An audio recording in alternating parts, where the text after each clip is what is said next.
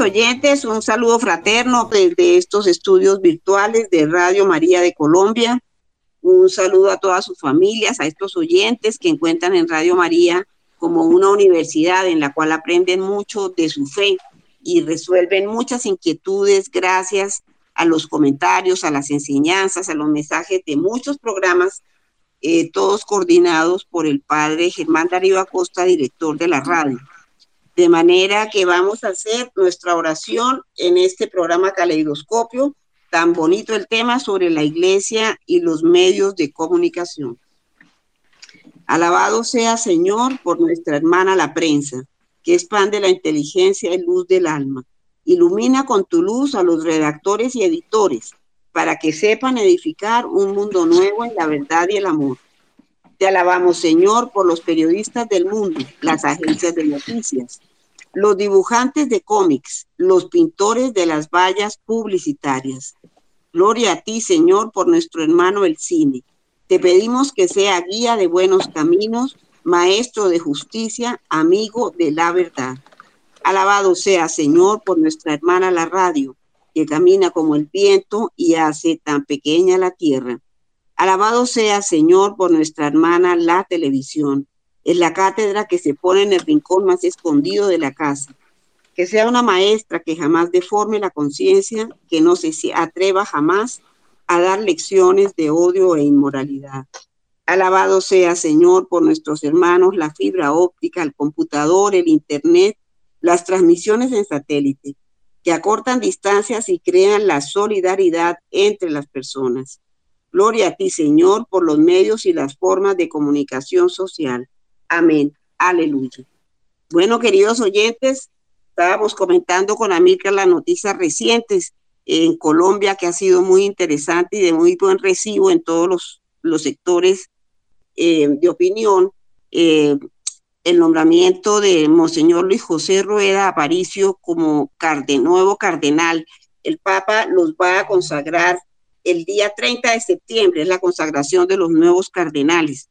Y Monseñor Luis José Rueda ha demostrado ser un hombre, primero es un hombre muy amigo de la paz, intervino mucho en el proceso de paz en el Cauca y según entiendo, él tuvo mucho que ver, eso tuvo mucho que ver con su nombramiento como arzobispo de Bogotá. Y es una persona bien sencilla y bien dedicada a las personas necesitadas, pobres, sin hacer mucha escándalo, mucha bulla, Monseñor José Rueda tiene ahí una sensibilidad bien importante con la gente necesitada, que es un tema en donde la iglesia eh, trabaja con mucho ahínco, con mucha perseverancia y en silencio, sin mucha publicidad. Muchos son los rincones en Bogotá y en Colombia y en el mundo que son atendidos directamente por comunidades religiosas de nuestra fe. Mm, Amílcar tenía también algunos comentarios, estábamos em, ahorita informándonos un poquito sobre todos los cardenales que ha tenido Colombia. Amílcar, tus comentarios muy importantes. Bienvenido. Buenos días, Alina Becerra. Buenos días, amables oyentes de Radio María y en particular del programa Caleidoscopio. Pues sí, le propuse a Alida que habláramos un poquito de los cardenales. Los cardenales son los príncipes de la iglesia. Los cardenales son los que eligen al Santo Padre y estamos de fiesta. ¿Cómo no vamos a estar de fiesta si tenemos un nuevo cardenal, que es Monseñor Luis José Rueda? Y bueno, para ponernos en contexto de los cardenales en Colombia y hacerle un homenaje a los cardenales a propósito del nombramiento de Luis José Rueda, pues vale la pena hacer una mención a todos los 11 cardenales. Los medios de comunicación hablan de 10 cardenales, Amílcar Hernández habla de 11. Esa es mi primicia para Radio María. Entonces, mm, sería bueno recordarlos y al recordarlos les hacemos un homenaje, les hacemos la recordación que merecen, porque finalmente es la cabeza de la iglesia en su respectivo país. Además de elegir al Santo Padre, pues es el responsable de, de representar a ese país y particularmente a la diócesis o arquidiócesis a la cual pertenece. Y entonces, pues salida me encontré con varias cosas. Primero, Bogotá ha tenido siete cardenales. Es decir, los últimos siete arzobispos de Bogotá, los últimos siete arzobispos de Bogotá, le hace los últimos más de 70 años, eh, han sido cardenales. Han sido cardenales y vale la pena con Alida, porque Alida también los debe recordar mucho, eh, esos nombres que para la gente joven pues seguramente están muy distantes, muy lejanos, no los recuerdan. Para las personas mayores seguramente va a ser un momento de recordación por algún mérito que tuvo ese cardenal o por alguna recordación especial. Y entonces esta historia de los cardenales de Colombia en general, que son 11, y de los siete en particular, que son los de Bogotá, arzobispos de Bogotá, elevados a la dignidad de cardenales, pues comienzan con Monseñor Crisanto Luque. Vean ustedes, Monseñor Crisanto Luque ya no está en el radar de, los católicos colombianos, ¿o no, Alida?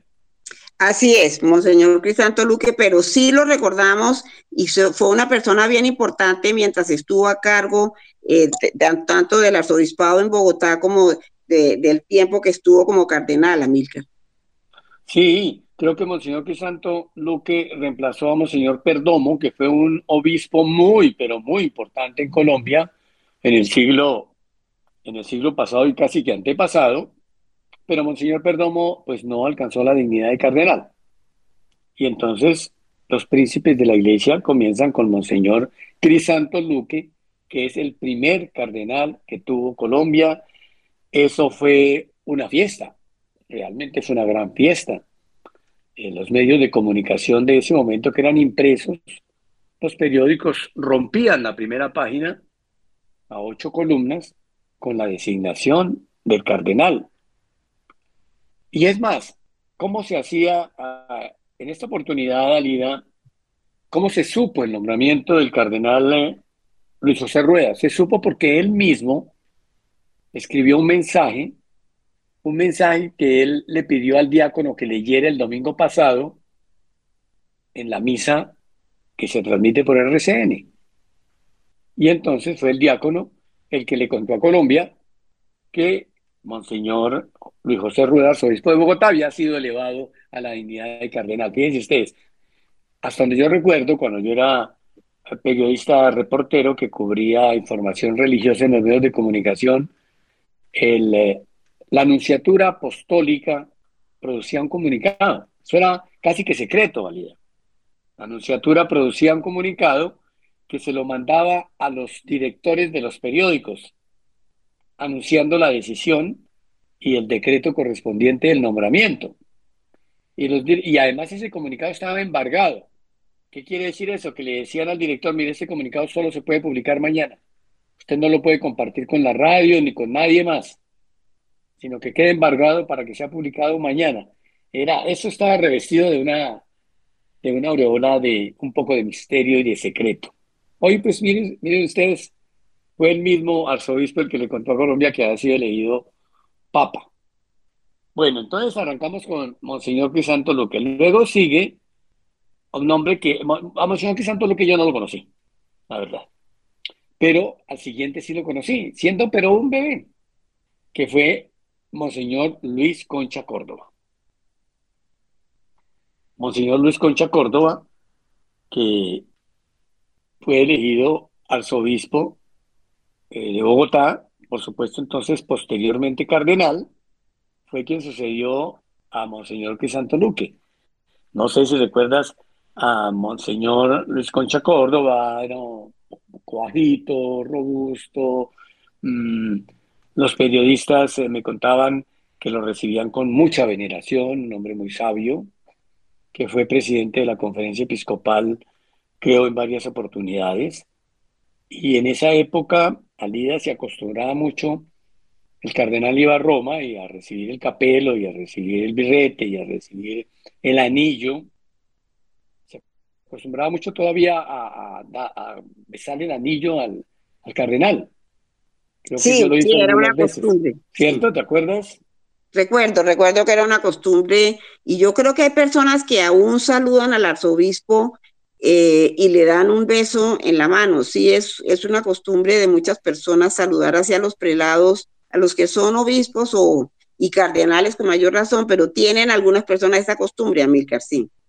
Sí, entonces yo recuerdo que se arrollaba uno y, le besaba el anillo al, cardenal. Además, pues ya tenía su nueva ornamentación, porque también tienen una ornamentación especial. El solideo es rojo.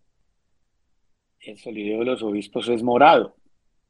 El solideo, pues para los, los oyentes, es ese gorrito que llevan en la cabeza los obispos, los arzobispos y el papa, tres colores distintos, morado, rojo y blanco. Y solideo significa que solo se quita ante Dios. Por eso, en el momento de la elevación, el obispo se quita el solideo. O un auxiliar o el diácono le quita el solideo al cardenal o al papa. Porque solamente se quita ante Dios. Eso significa la palabra solideo. Bueno, entonces ya tenemos a dos cardenales salida. El cardenal Luque y el cardenal Concha. Luego vino el Monseñor Aníbal Muñoz Duque, ya lo debes recordar más. Claro, Monseñor Aníbal Muñoz Duque, lo tenemos muy presente. Sí, hay cardenales que han sido muy conocidos y se han distinguido por una obra en especial, Monseñor Aníbal Muñoz Duque, claro que sí, amiga. Monseñor Aníbal Muñoz Duque, muy, también muy reconocido por los periodistas. Eh, ya Monseñor Muñoz Duque hacía pronunciamientos eh, importantes en el sentido de ser pronunciamientos críticos sobre la realidad nacional.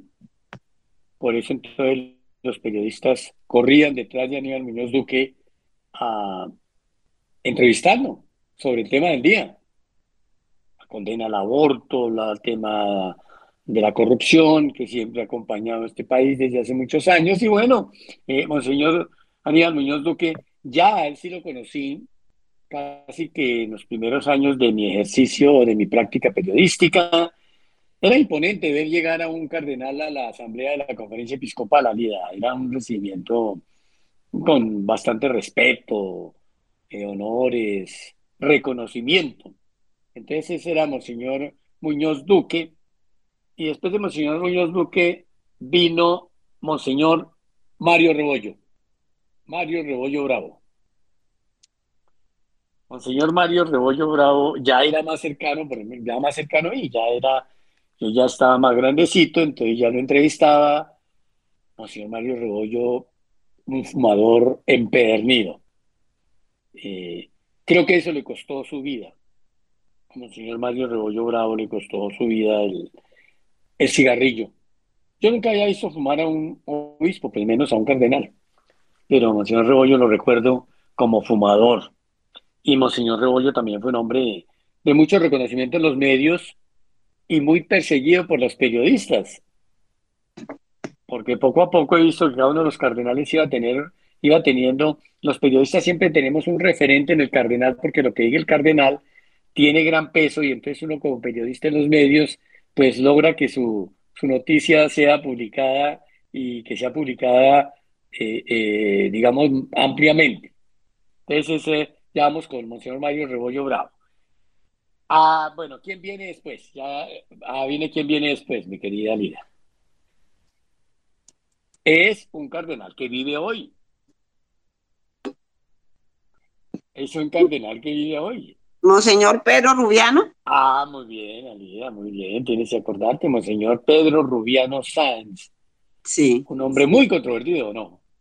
Claro, muy controvertido. A Monseñor Pedro Rubiano le tocó mm, recibir la noticia de la decisión de la Corte Constitucional de despenalizar el aborto, fue una, eso generó una corriente de opinión muy, muy grande entre los católicos. Yo recuerdo que Radio María, el padre Germán, en ese momento yo estaba en la radio, digamos, en la parte administrativa, y me encargó de recibir, porque el padre convocó a todos los oyentes a manifestar su opinión sobre la despenalización del aborto y nos tocó organizar las cartas de los oyentes. Hubo una, una movilización inmensa de los oyentes de Radio María y a Monseñor Pedro Rubiano eh, le tocó aquella decisión. Esas cartas, como les contaba, eh, nos tocó llevarlas en ese momento a, a la Corte a la, eh, y al Consejo de Estado, especialmente se, lleva, se entregaron el Consejo de Estado. Yo recuerdo mucho que las entregábamos ya sobre la fecha última que daba el Consejo para recibir estas opiniones y Radio María entregó 27 mil firmas al Consejo de Estado opinando sobre, sobre este tema que fue fundamental. Yo recuerdo que Monseñor Pedro Rubiano en primera página, lo publicó el tiempo, dijo, los voy a excomulgar, porque, y en ese momento, recuerdo mucho y observé que los medios dieron un pasito atrás con la publicación de la noticia sobre la decisión del Consejo, eh, porque eh, eh, él puso en la palestra pública que ese tema estaba unido a la excomunión. Y así es, en el Código de Derecho Canónico es una excomunión late sentencia que es inmediata, es decir, no tiene que tener eh, un pronunciamiento de alguien, sino que es late sentencia para las personas que, aún sabiendo que es una prohibición que tiene la iglesia, pues de todas formas lo cometen. Esa tiene esa condición, que debe la persona conocer la norma de que va a ser excomulgada eh, para que se aplique esa excomunión, se llama late sentencia. Y Monseñor Pedro Rubiano, lo hizo público, dijo, los voy a excomulgar cuando hizo el, Consejo de Estado de pronunciamiento de la despenalización del aborto en Colombia. Entonces, yo recuerdo que él puso en la palestra que ese tema del aborto iba unido con el tema de la excomunión, que como le digo, como les cuento oyentes, pues tiene la condición de que la persona sepa con anticipación que si lo hace va a, recibir la excomunión. Sí, Amilcar, ese, ese también estuvo Monseñor Pedro visitando Radio María, bendiciendo la capilla. Fue muy cercano a la radio. Estuvo varias veces celebrando. Yo recuerdo que al momento de la comunión, Monseñor Pedro Rubiano se apoderaba del cáliz, del copón, donde están ya las hostias consagradas, y él era el que repartía la comunión. Él no dejaba que allá, por lo menos cuando estuvo en Radio María, nadie le ayudara con la entrega de la comunión. Él, entonces, apoderaba del copón, siendo el celebrante, por supuesto, y él personalmente distribuía la comunión. Tengo esos recuerdos de Monseñor Pedro Rubiano, que como dices muy bien, Amílcar, es, aún vive y, bueno, es muy cuidado por nuestra Iglesia Católica. Mire, todo lo que sabe Alida Becerra de Monseñor Pedro Rubiano, cardenal de Colombia. 90 años, 90 años, vive. Monseñor Pedro Rubiano fue célebre, célebre por la frase del elefante con el proceso 8000 de Samper. Monseñor Pedro Rubiano fue célebre y seguirá siendo célebre históricamente porque fue el que pronunció la frase de que cómo no iban a ver un elefante. Refiriéndose a que fue a sus espaldas y a Samper. Esa frase de, de Monseñor Rubiano fue lapidaria. Estupenda, sí y fue recordada y será recordada siempre porque quedó registrada pues para la historia cuando se refieren al gobierno de Ernesto Samper y al elefante de Samper, que nadie vio. Bueno, entonces, después de Monseñor Pedro Rubiano, ya Lida también sabe quién sigue, porque también estuvo muy, más cerca de él, ha estado más cerca. Claro, Monseñor Rubén Salazar.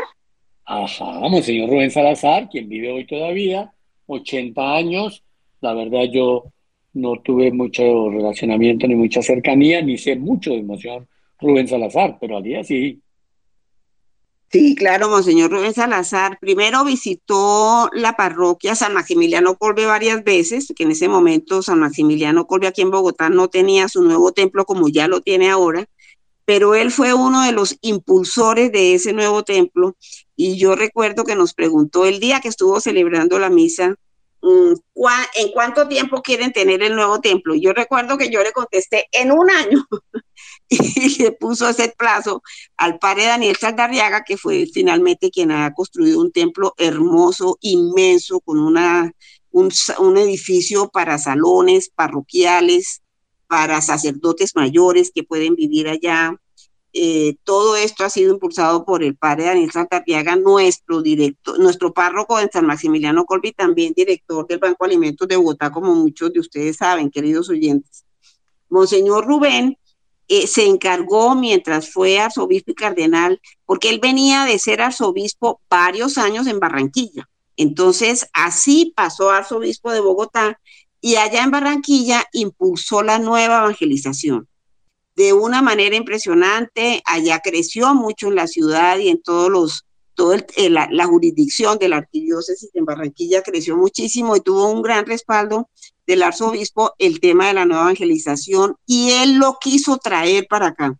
Y con Monseñor eh, Rubén Salazar empezó esto del plan E, en donde él eh, llamó a todos los sectores a construir este plan E. Yo pienso que fue, ha sido un arzobispo, un cardenal muy abierto, Amílcar, convocando a todos los sectores de la ciudad y de la jurisdicción del arzobispado a construir este plan E. Eh, ahí sí que participaron muchos agentes de pastoral de las parroquias. Eh, se creó, digamos, toda una línea de pensamiento alrededor del planeta que Monseñor Luis Juez Rueda ha continuado. El nuevo rumbo es una continuación del plan de evangelización que en el cual adelantó muchísimo Monseñor Rubén Salazar. Le debemos mucho a él. Primero, lo de la nueva evangelización, un gran apoyo a todas las pequeñas comunidades desde Barranquilla. Y segundo, este plan E, este plan de evangelización para la ciudad de Bogotá, que ha sido una maravilla y ha sido, como les cuento, pues un piso que ha respetado el, el actual arzobispo y futuro ya propiamente cardenal Monseñor Luis José, Luis José Rueda, a mí. Bueno, mire todo lo que sabe Alida de Serra, directora de Caleidoscopio de Monseñor Rubén Salazar. Yo, la verdad, siempre lo he visto eh, ha sido un, un, prelado un poco serio, me parece que no ha sido tan protagónico de medios, pero ha sido un gran trabajador, como bien lo hace reconocer a Lida por su obra en Barranquilla y por supuesto en Bogotá. Es el segundo cardenal, 80 años, que vive. Sí. 80 años y lo veo bien porque ha estado en varias ceremonias los este año, ceremonias en la Catedral Primada de Colombia. Bueno, llegamos a nuestro cardenal de hoy, a Monseñor Luis José Rueda.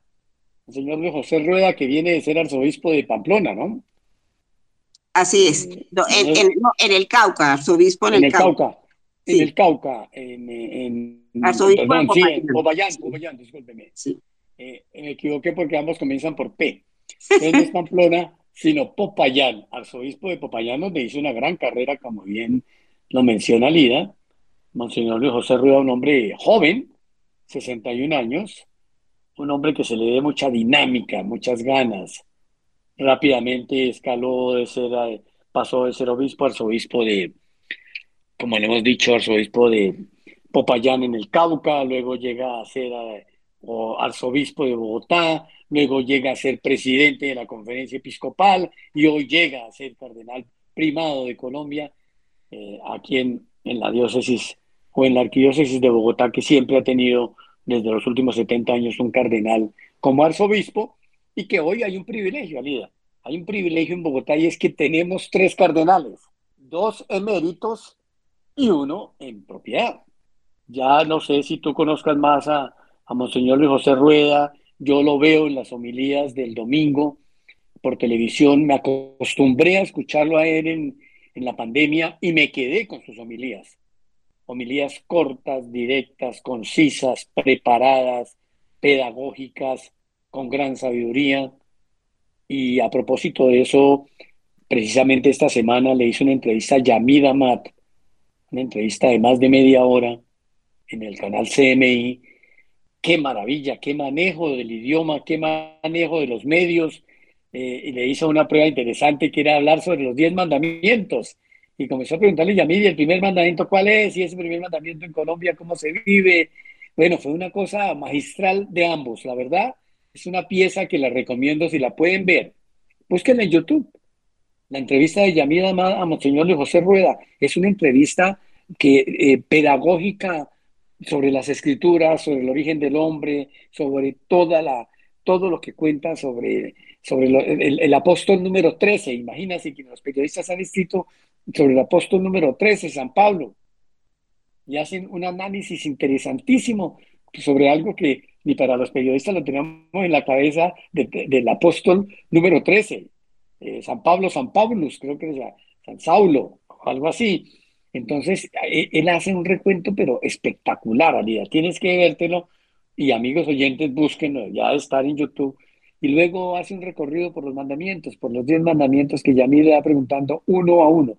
Me ah. parece una pieza que hay que verla, eh, Muy importante. Yo he tenido que encontrarme eh, en algunos eventos. Recuerdo hace uno reciente que hubo un evento sobre catequistas de la arquidiócesis ahí, entonces fuimos algunos de San Maximiliano Colbe precisamente, y Monseñor Luis José se quedó todo el evento y me pude dar cuenta que es una persona muy, muy asequible, tomándose fotos con todo el mundo, pero no es una persona que pone distancia, es todo lo contrario. Él permite que todo el mundo se le acerque, todo el mundo le hable. Entonces, claro, se terminan, digamos, las conferencias y la gente corre a donde Monseñor Luis José.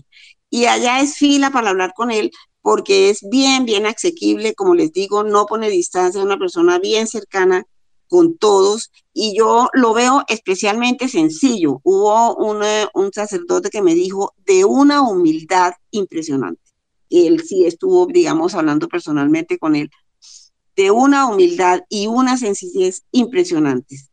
Y efectivamente, él, él, lo deja ver en sus entrevistas. Qué buen consejo el que nos das de mirar y revisar un poquito esta entrevista de Yamida Mal con él, que seguramente, como dice Milcar, está en YouTube y también puede estar en la página de, del canal CM, del canal sí, CMI, que es donde Yamida Mal hace algunas entrevistas muy interesantes. Ahí la vamos a encontrar seguramente, la entrevista a Monseñor Luis José Rueda. Yo pienso que siendo un hombre de paz, y eso lo ha demostrado cuando ha habido disturbios en Bogotá o en algunas ciudades, y él ha tenido que opinar, siempre su mensaje es de paz, es de calma, es de perdón y misericordia.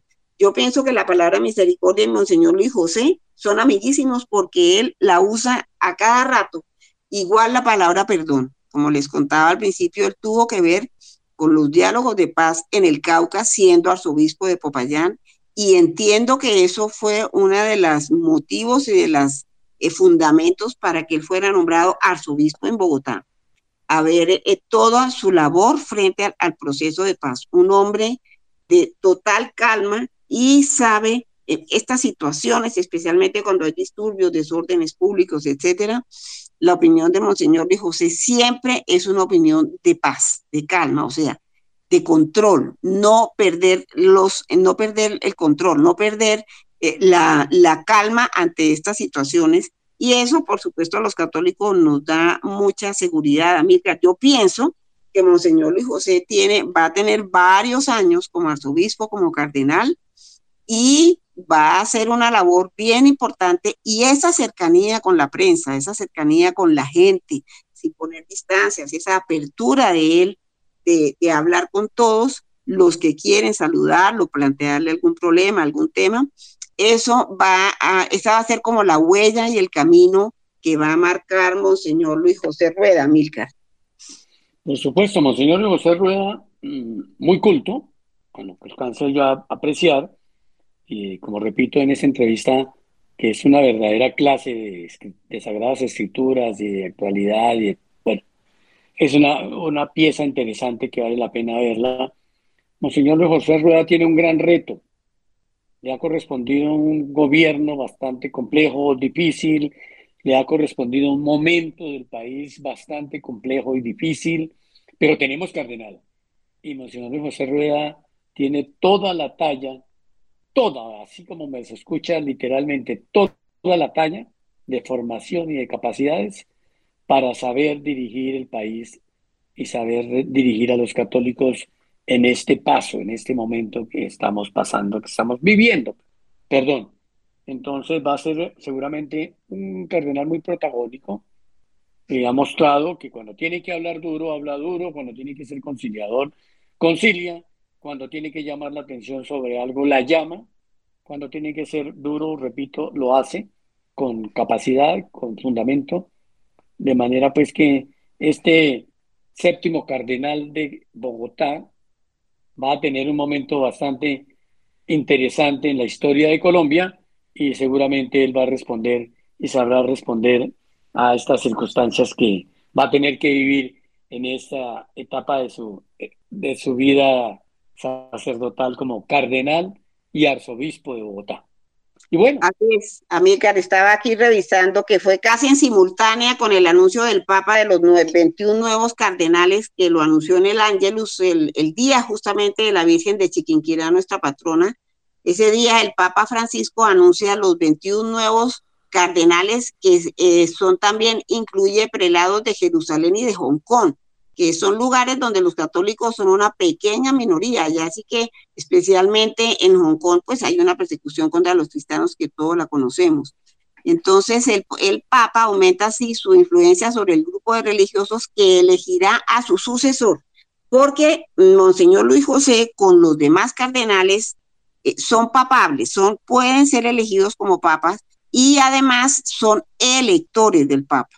Entonces, no así, por ejemplo, los cardenales eméritos, que son los que han pasado ya los 80 años, siguen siendo cardenales, son eméritos, pero no eligen papa.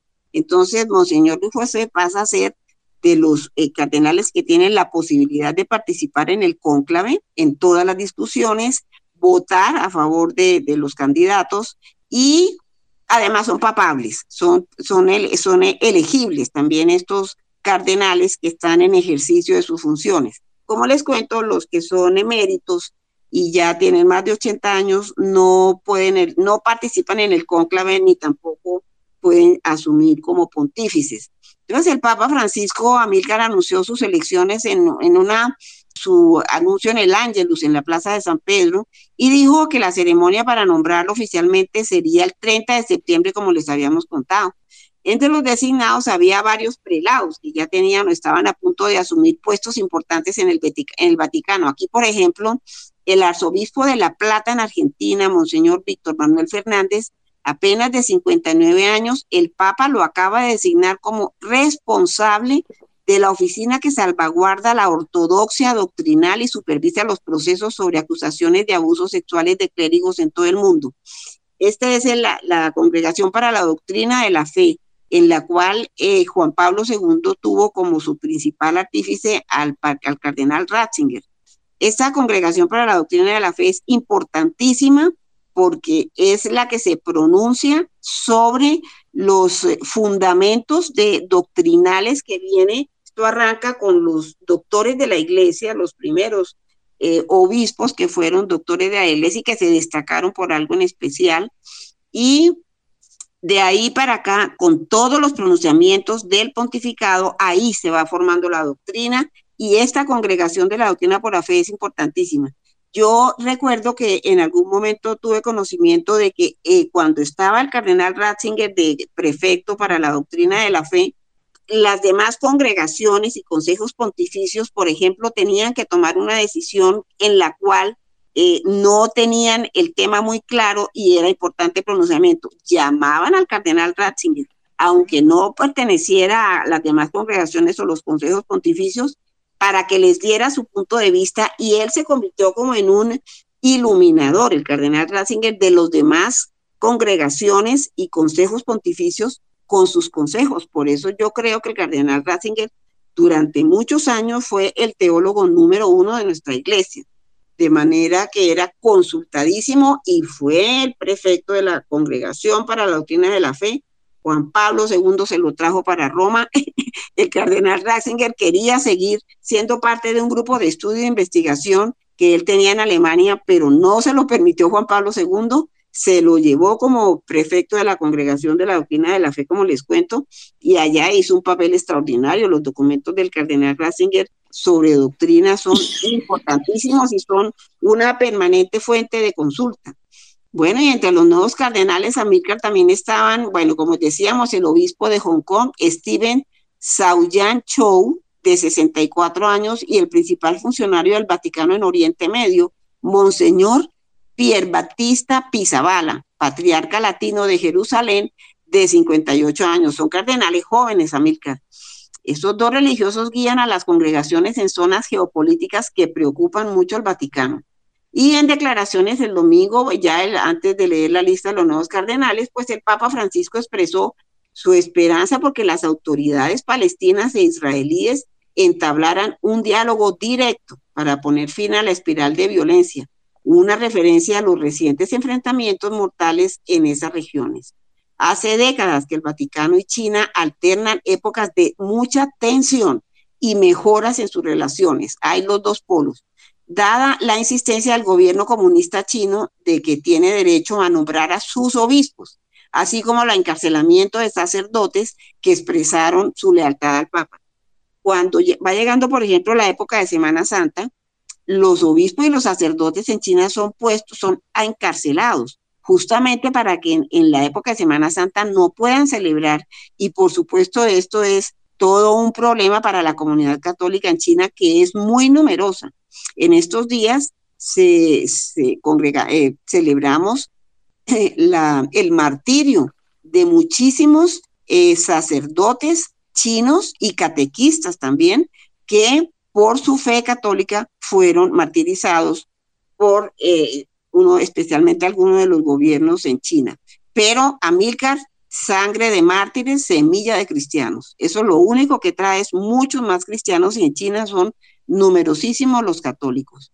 Bueno, y volviendo al tema de los cardenales, pues estos sirven como asesores al pontífice en cuestiones de enseñanza y administración, y así incluye también las finanzas vaticanas, que están inmersas en muchos escándalos. Y todos son examinados e investigados por iniciativa del Papa Francisco.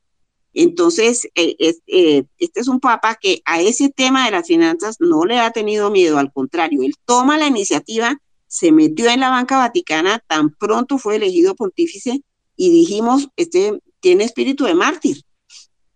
No le tiene miedo al tema de las finanzas y muchas de estas investigaciones han sido emprendidas directamente por el pontífice.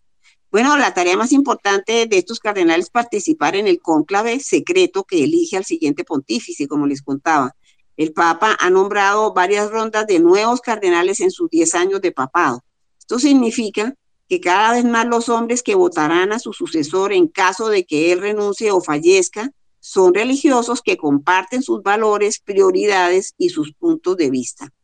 Tres de los nuevos cardenales son de África, por ejemplo, Monseñor Stephen Brasilin, de 66 años. Estoy viendo a Mircar, que son muy jóvenes, arzobispo de Ciudad del Cabo. En Sudáfrica, Protase Rungambawa, de 63 años y que es arzobispo coadjunto de Tabora y Tanzania y Stephen Ameyu Martín, de 59 años, arzobispo de Juba, en Sudán del Sur. Bueno, está, aquí vamos completando eh, la lista de cardenales, de los 21 cardenales que el Papa va a consagrar el 30 de septiembre próximo, querido Amílcar. Bueno, entonces muy bien ese contexto sobre esos 21 cardenales de tierras lejanas y muy jóvenes. Pero bueno, entonces aquí en Colombia resulta que en este recorrido que estamos haciendo, pedagógico y periodístico, tenemos también otro cardenal que tenemos que recordarlo con, con énfasis porque es otro cardenal y que vive, cardenal emérito de Cartagena, Monseñor Jorge Enrique Jiménez Carvajal. Monseñor Jorge Enrique Jiménez Carvajal, amigos de Radio María, Lida y colombianos, es otro cardenal y que está vivo. Y tenemos en este momento entonces cuatro cardenales en Colombia. Eso es bien interesante. Sí. Creo que... sí, dígame. Hay uno en Bucaramanga, desafortunadamente no recuerdo su nombre. Ya vamos para allá. Exactamente. Ah, perfecto. Continúa entonces. Claro, la lista la tengo completica. Bueno, entonces, señor Jorge Enrique Jiménez Carvajal, nació en Bucaramanga en los años 42, es un hombre ya de 80 años, eh, que fue muy amigo del Papa y el Papa tuvo, eh, digamos, ese detalle, ese cariño, ese afecto de elevarlo como cardenal el año pasado. Él estuvo en Roma, recibió su birrete, recibió todas las distinciones del caso y es cardenal de Colombia también. Bueno, ya estamos terminando esa lista, vamos, nos faltan tres. Nos faltan tres cardenales, vamos con uno. Monseñor eh, Monseñor, el obispo de Pereira, ahora se me olvidó, Darío Castrillón Hoyos. Él es cardenal, cardenal emérito, ¿cierto? No, no, no, fue cardenal. Además, Darío Castrillón fue mano derecha en Roma de los papas. Él trabajó en el Vaticano, es verdad. Él ocupó una de las secretarías, de las secretarías de, Roma. Fue un hombre, eh, un colombiano, primero todo un colombiano, un cardenal eh, de mucho reconocimiento internacional y en el Vaticano. Aquí en Colombia fue un cardenal fuerte, duro, de una línea muy crítica, la verdad. Mm. De una línea bastante crítica, dura, fuerte, de una tendencia de centro izquierda, diría yo. Eh, fue un, hombre de mucho buen relacionamiento con los medios, fue obispo de Pereira mucho tiempo y se le denominaba como el obispo rojo, precisamente por sus posiciones. Entonces ahí estamos, señor Darío Castillón, que también está en la lista de los cardenales de Colombia, a los cuales se suma otro cardenal que sí conocí mucho, que fue Monseñor Alfonso López Trujillo. Sí. Alfonso López Trujillo también fue mano derecha del Papa Juan Pablo II, ocupó un cargo ministerial en el Vaticano, un hombre de mucho reconocimiento, pero de mucho reconocimiento internacional en su lucha antiaborto, en su lucha por la familia. Yo fui eh, colaborador de él cuando fue secretario general de la, de la Asociación de Cardenales de Latinoamérica, el CELAM, de la Conferencia Episcopal Latinoamericana. Él fue secretario general, presidente, y Bogotá tenía esa sede en el norte de Bogotá, norte de la ciudad. Yo trabajé con Monseñor Alfonso López Trujillo, un hombre inteligente, un hombre también controvertido y un muy reconocido cardenal de Colombia. No sé si tú a los algunos de los dos los eh, recuerdas por algo particular. Sí, sobre todo Monseñor Alfonso López Trujillo, recuerdo que en el Vaticano se encargaba de los temas que tenía que ver con familia. Y una de las reuniones que se convocaron en España, ya de las últimas reuniones, eh, fue convocada por él y era un tema en el que él se metió muchísimo y fue su encargo, digamos, bien importante que tuvo en el Vaticano. Monseñor Alfonso López, ya fallecido, eh, ha sido de los cardenales que han trabajado cerca al Papa y recuerdo particularmente sus temas sobre la familia y estas reuniones en las que se convocaban matrimonios de todas partes del mundo organizadas y bajo la coordinación de Monseñor Alfonso López Trujillo, un hombre bien importante, Amilcar. Sí, sí, señora. Entonces yo cierro esta propuesta de tema con el cardenal número 11, que es al que hacía referencia hace un momento, que fue Monseñor José de Jesús Pimiento. Él es el que es el otro cardenal que yo decía que es emérito. Monseñor José de Jesús Pimiento llegó a ser cardenal emérito, él fue cardenal de, fue arzobispo de Manizales, mucho tiempo, un hombre de una línea conservadora de la iglesia muy reconocido, de mucho protagonismo siglo pasado, mm, fue valiente en sus pronunciamientos, tuvo enfrentamientos con el poder de su departamento, en algunos momentos controvertida con los gobernadores, en algunos momentos, estoy recordando, se opuso a la designación de una gobernadora que creo que era divorciada o algo por el estilo, eh, y fue un hombre bastante fiel a la palabra, y el Papa también, como un reconocimiento a todo su trabajo, lo designó hace más de dos o tres años cardenal y ya fue un hombre que alcanzó los 101 años. Yo creo que los cardenales más longevos. Ajá. 101 años alcanzó a vivir Monseñor José Jesús Pimiento, a quien tuve la fortuna de conocer, entrevistar y compartir. No sé si tú lo recuerdes por algo especial o si lo tuviste alguna oportunidad de contacto con él. No, no, Amílcar, señor José Jesús Pimiento era un hombre que era también muy conocido, muy reconocido también por su trabajo, pero no, no tengo aquí algún tema concreto que me lo, que tenga que ver como señor José Jesús Pimiento, Amílcar.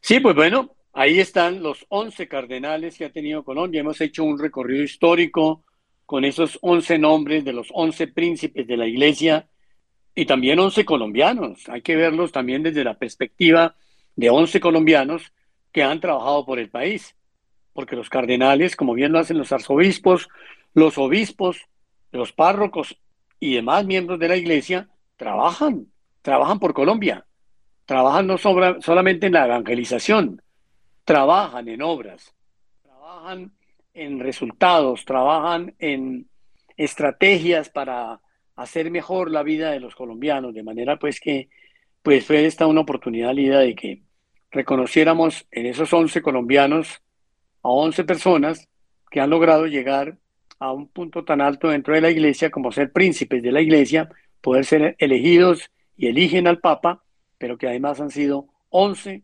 destacados colombianos que han trabajado por el país. Y que muchos de ellos han participado en la elección de los papas que hemos tenido últimamente.